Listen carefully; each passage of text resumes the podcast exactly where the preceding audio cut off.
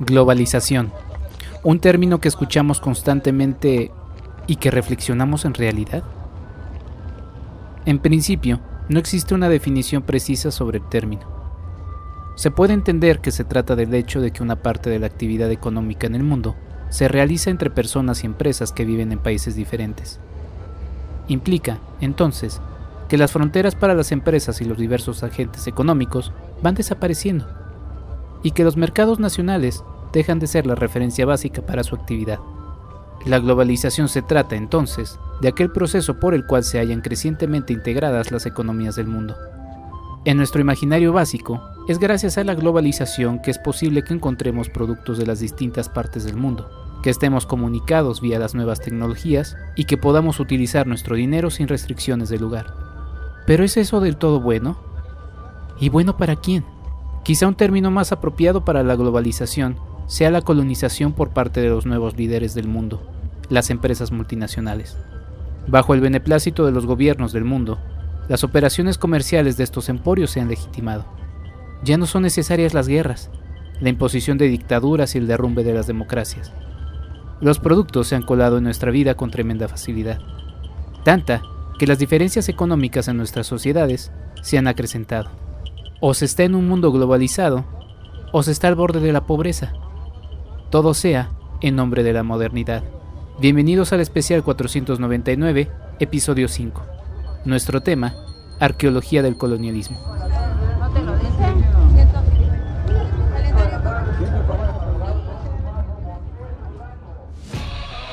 Esto es el podcast de Enrique Figueroa MX.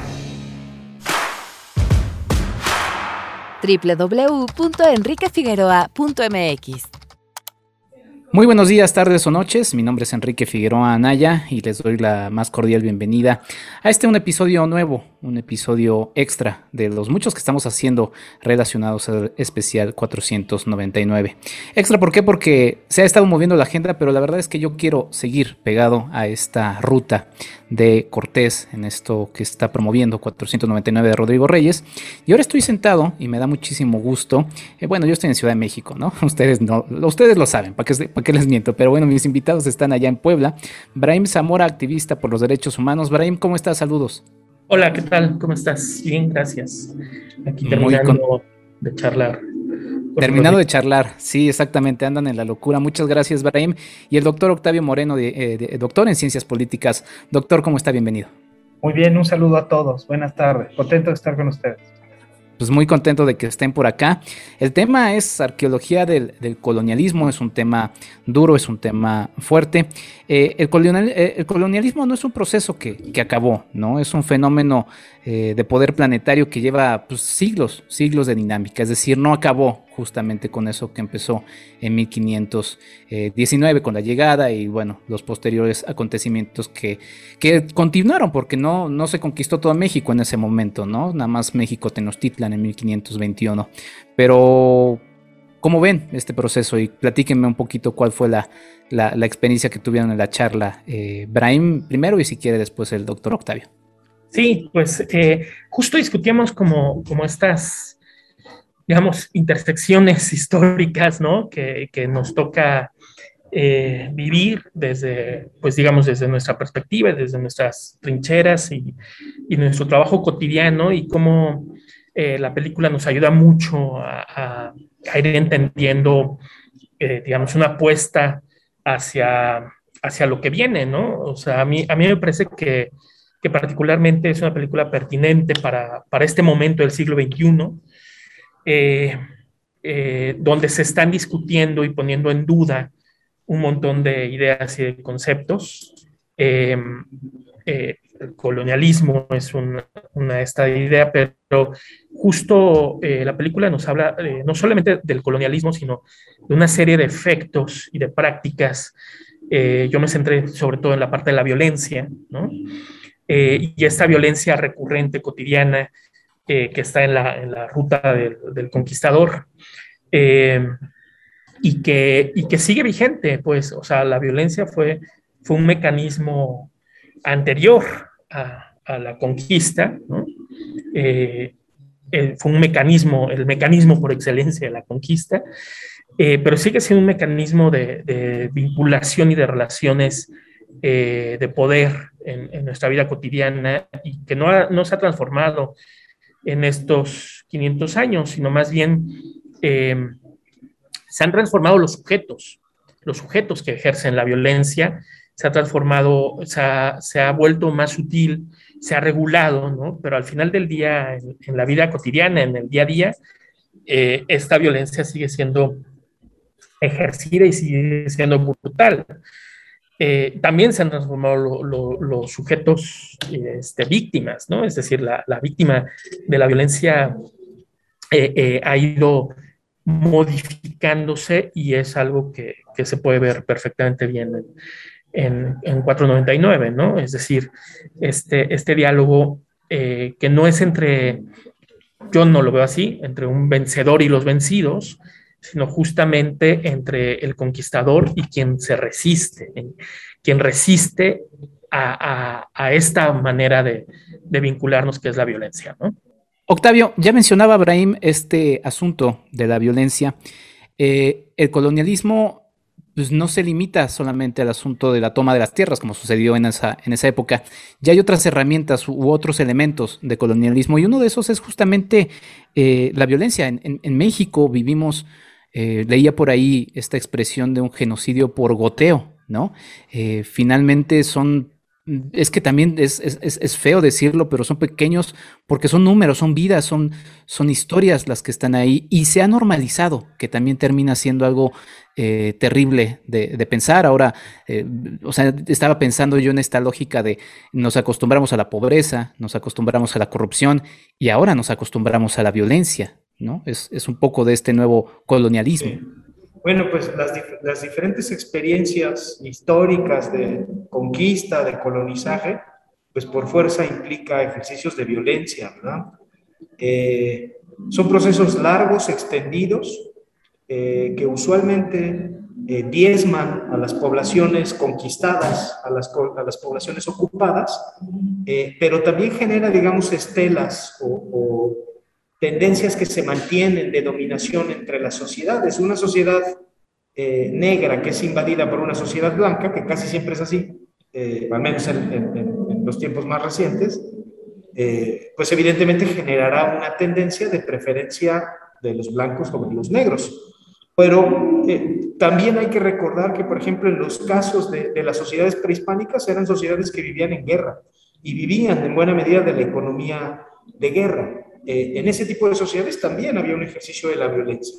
Yo pienso que eh, en ese sentido, en las sociedades actuales, es importante reconocer estos eh, pasados, es importante reconocer estas tendencias, estas costumbres que nos dejan las experiencias históricas, pero también se trata de poder construir en una cultura de paz de cómo procesar ese tipo de problemas, ese tipo de conflictos, que no son indiferentes a nadie y que terminan siendo importantes en términos de la conformación ideológica, eh, de la conformación social, histórica, cultural de las diferentes sociedades donde está presente. Y el colonialismo también busca, busca aislar, eh, Brahim, y tú como activista por los derechos humanos, eh, y, quisiera también que me platicaras un poco en particular del caso eh, en Puebla, porque es donde están ahí, y tú, eres activista allá.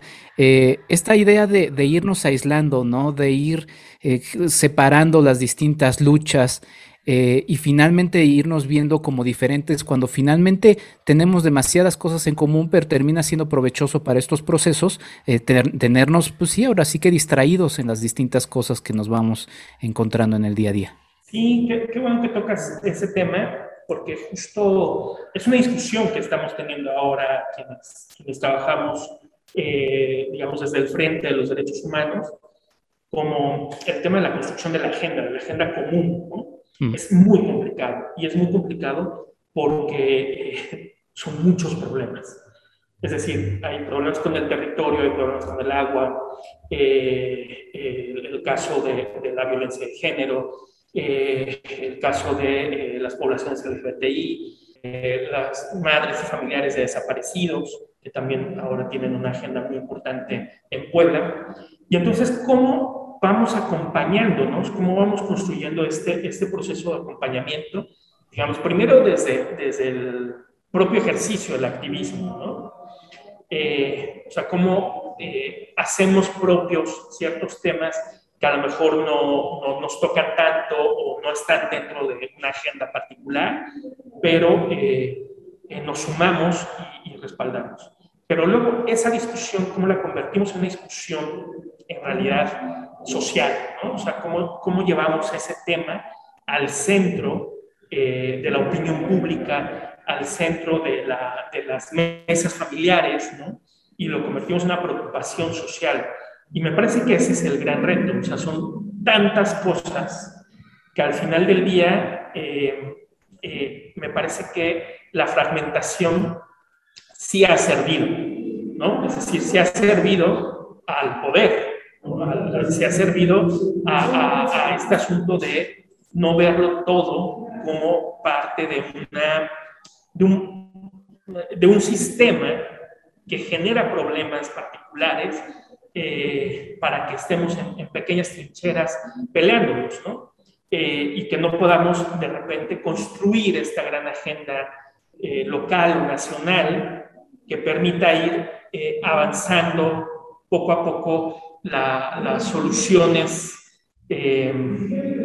estructurales, ¿no? Porque además hay, temas que son muy añejos y hay temas que tienen que ver con las coyunturas, por ejemplo, la coyuntura del, crimen organizado, ¿no? que genera también hay una, una serie de, de, problemáticas muy particulares. Eh, sí, Elequia es una bronca fuerte, pero me parece que quienes estamos de este lado, digamos, eh, eh, más en, en el trabajo cotidiano de empujar estos temas, sí tenemos que, juntarnos, mirarnos, vernos, dialogar y articular también eh, frentes comunes. Eh, no, no eh, así como se ha globalizado la economía, pues hay que globalizar las luchas, ¿no? Y me, me parece que ese, ese es un, un, centro de resistencia importante ante este colonialismo eh, cotidiano que, que, vivimos ahora y que está reflejado en el capitalismo desde mi punto de vista. Sí, bueno, ahora estamos hablando de estos eh, sistemas económicos, no podemos no, no tenerlo ligado ahí. Estamos ligados eh, como México, como país, a, a justamente y también Centroamérica, pues este libre comercio, ¿no? Con, con Norteamérica, eh, estamos ligados a esta dinámica, eh, pero por ejemplo no hay una libertad de, paso de personas, ¿no? Toda esta situación de la migración, eh, de mano de obra, y finalmente estamos como atrapados un poco en esa, en esa dinámica y, bueno, no quisiera ser fatalista, pero es una dinámica de la que muy difícilmente se ve fácil zafarse porque es una dinámica a nivel global. ¿Cómo, cómo lo, lo, ve usted, doctor Octavio?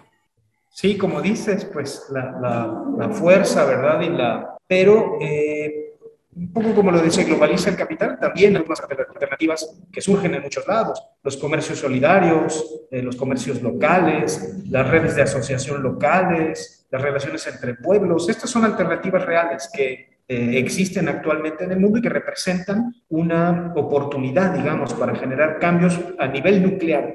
Porque algo importante que hay que tener en cuenta es que el siglo XX fue... Eh, siglo XIX, siglo XVIII, fueron momentos en los que se pensaban en grandes unidades, ¿no? en, países, grandes bloques, pero hoy tenemos que una parte importante del cambio social viene desde lo molecular, desde lo que se hace a ras de suelo.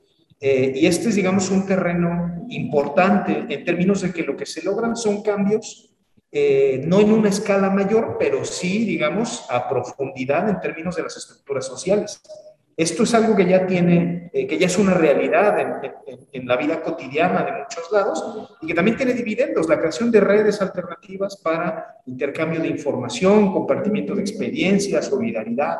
Hay muchas expresiones eh, de este tipo. Ahí yo creo que hay eh, algo valioso y novedoso respecto a los tiempos que actualmente vivimos y representa también una alternativa, como bien dices, ¿verdad? de la fuerte eh, presencia del capital a nivel internacional, pero como es natural, la resistencia se mantiene y genera formas distintas en diferentes partes. Estamos viviendo en, los tiempos eh, presentes toda una dinámica nueva en lo que respecta a los medios de comunicación, a la forma de comunicar. Eh, durante muchos años y todavía en nuestro presente, muchos de estos medios siguen ligados a intereses, y no solamente en México, sino a nivel mundial. Brahim, por ahí yo, yo veo y vislumbro siempre este asunto de que luego se ha atacado un poquito también la lucha de quienes están Ah, luchando, valga la redundancia, por los derechos humanos, ¿no? Desde quienes dicen, bueno, es que están protegiendo a, criminales, ¿no? O este, muy, es una situación muy paternalista, ¿no? Eh, ¿cómo, lidiar un poco con esto que son embates que, son constantes, ¿no? Son constantes y terminan sobre todo haciéndose presente en las mentalidades de, la gente, otra vez en esta idea de, ir separándonos. Sí, pienso que, eh, digamos, ha, sido una lucha muy, eh, muy difícil el, tema de hacer inteligible la, la, idea de los derechos humanos, es decir, de, de hacerla tangible justo porque hemos vivido eh, en, sistemas muy precarios, o sea, sistemas no solo muy precarios, sino muy opresivos. Eh, y, nos volvemos un poco como aliados del, del opresor eh, por decirlo de algún modo. Entonces, claro, entender que todas las personas tenemos derechos humanos, aunque hayamos cometido un delito, aunque eh, eh, tengamos cierta identidad, aunque tengamos ciertas prácticas, para mucha gente es muy difícil entenderlo, ¿no? O sea, entender el, el tema de salir de cierta normativa social.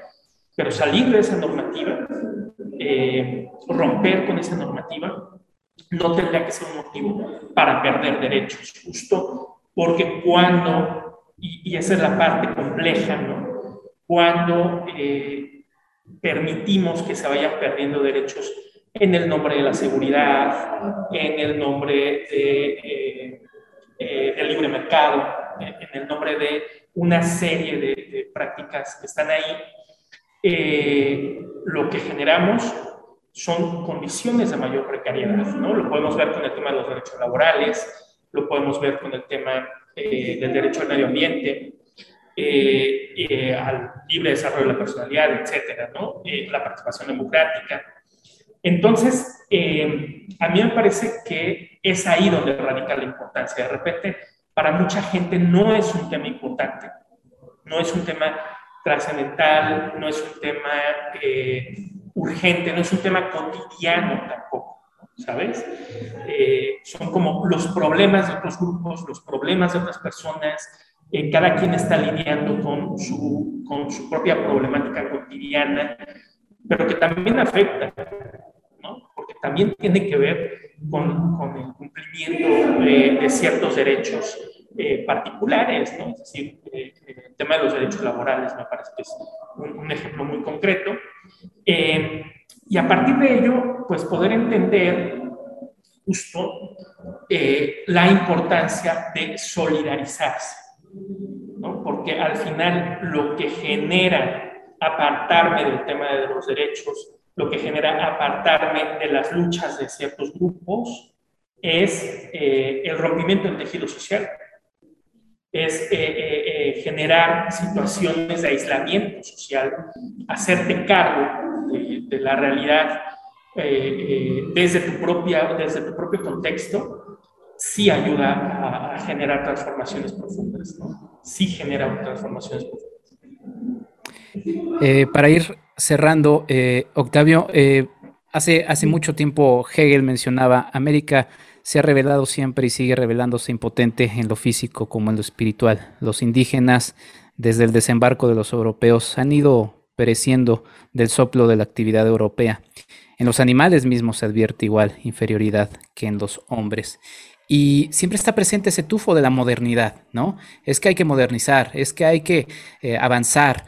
Eh, y, qué significa eso? ¿Y, a qué intereses implica eso? ¿Cómo, ¿Cómo diferenciar un poco eso? Porque la idea de la modernización es, es que es para mejor, pero para mejor para quién. Bueno, pues mira, afortunadamente el, el, discurso, digamos, sobre la modernidad, pero también sobre el desarrollo eh, pues son discursos que están muy desgastados, digamos, a nivel de las ideas, ¿verdad? es un poco, a veces hasta anacrónico, por no decir hasta ridículo, cuando uno escucha eh, pues algún funcionario o incluso algún intelectual defendiendo así sin, eh, sin matices la idea del desarrollo, porque lo que estamos viviendo es una crisis de, de, los efectos que ha tenido ese desarrollo capitalista, ese desarrollo voraz a nivel global. Hoy en día tenemos una pandemia, eh, vivimos todo el tiempo presiones propias del calentamiento global, del cambio climático, que son producto de esa forma de desarrollo. yo pienso que eh, eh, también el desgaste de estos discursos pues ha, abierto espacios para otro tipo de agendas que hoy en día son muy valiosas y, particularmente, fíjate, eh, vivimos momentos en los que incluso una parte de la intelectualidad occidental que no sea la mexicana o que, que está, digamos, en, el norte incluso de, América o en Europa, han visto en, nuestras regiones, en nuestros países, el surgimiento de alternativas en principio para pensar la cosa diferente. Eh, y yo creo que esto es algo también bueno que ha traído eh, estos tiempos, que ha habido una diversificación y ha habido una apertura eh, hacia diferentes visiones, diferentes formas de pensar la organización social, de pensar la felicidad, de pensar la creación de desarrollo humano. Hay una serie de alternativas. Pero bueno, pues evidentemente esto ha surgido en un contexto de crisis, ¿verdad? estamos viendo a, muchos de los metarrelatos que fueron dominantes eh, durante el siglo XX, pues poco a poco desgastarse.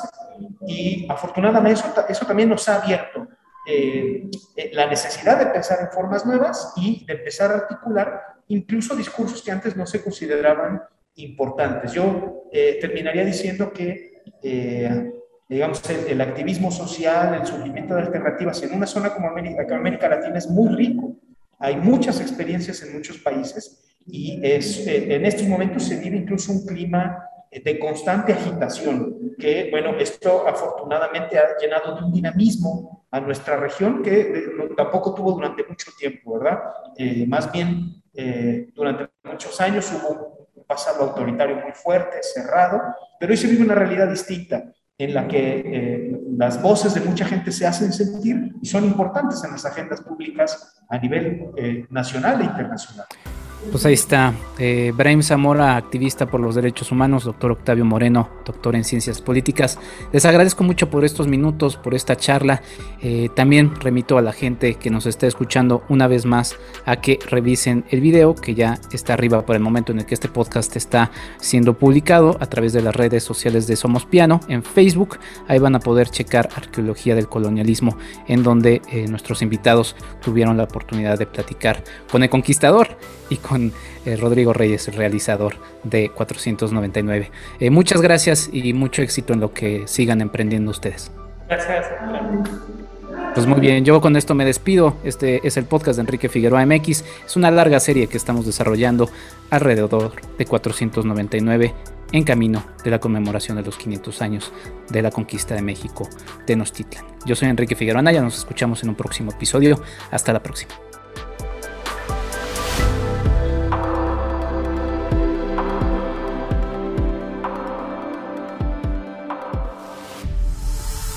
Esto fue el podcast de Enrique Figueroa MX. Hasta la próxima.